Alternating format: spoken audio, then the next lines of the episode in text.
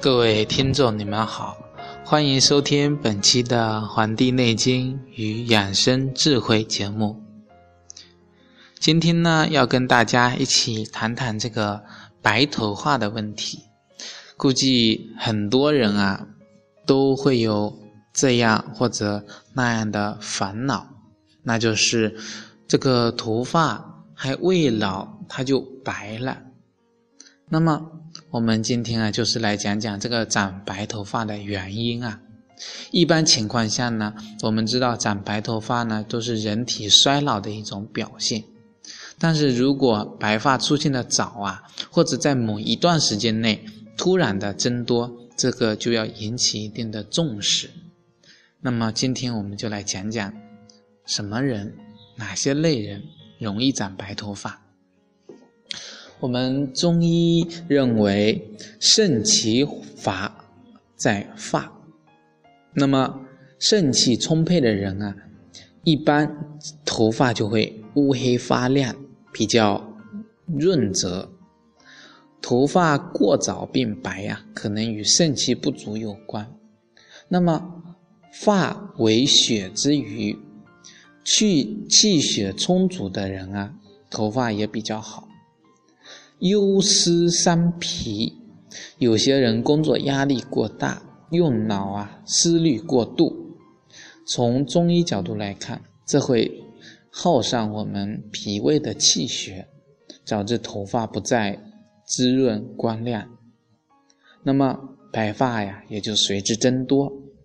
还有不少人啊，容易着急上火，怒气伤肝啊。肝脏又具有藏血的功能，因此又会使我们的肝血无法润养我们的头发，导致头发变枯，白发增多。这个是我们中医一种思考的一个方式。我们来看看这个西医的角度是如何理解的。最近我特别喜欢，就是用中西医两个不同的角度来。观察他们这个思维不同，到底是如何来表述的？从西医角度分析，头发变白是因为头发毛囊中这个毛母细胞产生的黑色素减少等原因引起的。其中啊，遗传因素占了很大比例。人体内微量元素的变化也会引起发色。比如说，体内的锌、铜、铁元素不足，或者血液中的氢含过高，都会导致白发。不少人为了美观，烫头发，那么人为的改造了头发的一种颜色形态，也会对头发造成一点的损伤，从而使白发增多或者脱发增多。此外，人们常说一夜除白头嘛。就说明，当一个人承受的压力过大，精神极度的忧虑、焦虑的时候啊，也可能加速了这个白发的这个增多。可是我们有时候会发现一些情况啊，就是有的人啊，他这个头发白的特别有意思。有的人只是前端白了，有的人后端白了，还有的是人两鬓变白了。那么这种不同的对应的位置啊，我在很久以前有一期节目中呢，就跟大家介绍过了，说这个不同的位置的头发变白呀，其实对应的健康啊，或者说哪些地方出问题啊，其实有一种心照那里。啊，比如有的人呢，集中在一个位置啊，集中在前额吧，他就可能预示着人的这个脾胃失调。这类人可以尝试着早晚多喝一点黑米粥，去调养自己的脾胃，去滋润我们的头发。像刚才说到的，集中在两边的人啊，有可能是肝火旺盛。这类人啊，饮食一定要以清淡为主。比如多吃芹菜、西红柿、萝卜等，不良的情绪呢也会诱发人的肝火的这个旺盛的这个原因，所以两鬓斑白的人啊，春季不妨多外出踏青放风筝，去调理一下情绪，释放肝火。若后脑勺又集中出现白发呀，可能就是提示人的这个肾气不足。从这个中医角度来说，栗子啊可以补脾净胃、强肾强筋、活血止血。因此啊，这个肾虚导致白发的患者啊，可以尝试吃一些栗子。那么过早长白发虽然是令人生硬的，其实这也是可以预防的。啊，肾藏精。足骨生髓，其华在发。那么，头发的生长与脱落的过程啊，它其实就是反映了人的肝肾气血的一种肾衰。那么，中医认为五色中的黑呀，其实就是对应人的这个肾。黑色的食物呢，一般就有有助于补肾，而且呀。含丰富的一些蛋白质及头发生长所需的一些微量的元素，那么其实就有利于润养我们的啊头发，保护我们头发不会过早的脱落变白。其实啊，使头发变黑的这个过程，其实就是你在强肾补肾的一个过程啊。因此啊，建议平时可以多吃一些黑色的食物，比如说这个黑芝麻呀、黑豆呀、黑米呀、黑木耳啊。那么，对预防白白发的这个出现啊，有一定的效果。那么，这这些讲的呀，其实就是针对关于长白头发的原因的一个介绍。如果你呢，就是属于这类人群啊，一定要重视养护头发，让自己恢复一种年轻的状态。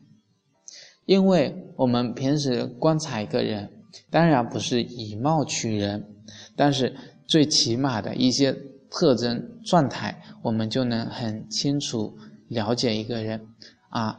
很多的听众朋友啊，都跟我反馈了各种的身体上的一些状态、一些疾病或者一些不适啊。其实有时候我也是啊，非常的难过。就是为什么现代人，我们当代的人，就是不注重自己的身体？可能一方面就是缺乏对这一方面知识的理解吧。或者说啊，一开始的时候接触这些这些理念啊，或者说这些养生知识的这个意识比较淡薄，这是一方面；还有一方面就是啊，年轻气盛啊，就是什么事情都可以做，什么事情都敢做，那么总是可以不计后果啊，不考虑这个最终所带来的。一些不利的因素，其实这一点啊，就是告诉我们，这泄气方肝的时候啊，其实还是要注重对经典文化、经典作品、经典名著的啊去阅读、去思考啊。比如说，可以从小可以啊，孩子的时候读一读中国一些启蒙的国学。作品对吧？有一些家训啊，其实它不是一种啊束缚人的一种观念，我们完全可以以当代人的一种思维观念来理解它，从而更好的引导我们以及我们的孩子啊往更好的一个啊方向去发展，而且学习这些国学经典啊，其实就是对一个。人格的塑造，那么我们国民啊，其实缺少的其实就是一种人格塑造的一种能力。那么有时候在公园啊，就可以看到，啊，他的一个父亲带着他的女儿就坐在公园的板凳上，啊，带着他的孩子就大声的在那里背诵一些国学作品啊。其实有时候就非常的感触，就是有些人能够开始这么做到了，为什么有些人他可能是忙于自己的工作生活，无暇顾及啊，啊，都会理解到这一方面去，就是缺乏了对孩子的一种培养吧。这其实也是一种欠缺，所以为人父、为人母的啊，一定要有所警觉，也不算是一种很警觉的一种思考，反正是一种意境在这里，就是希望能够多接触一些这些国学经典，毕竟这是我们祖先传来的一些宝贝，在历史的这个长河中，它没有被淹没，只有它独特的。它的传承性有它特有的一种文化的根基在那里。作为国人，我们一定要把握这些我们中国人的命脉的东西，千万不要让它迷失，不要让它断了根。感谢大家收听本期的《黄帝内经与养生智慧》节目，咱们下期再会。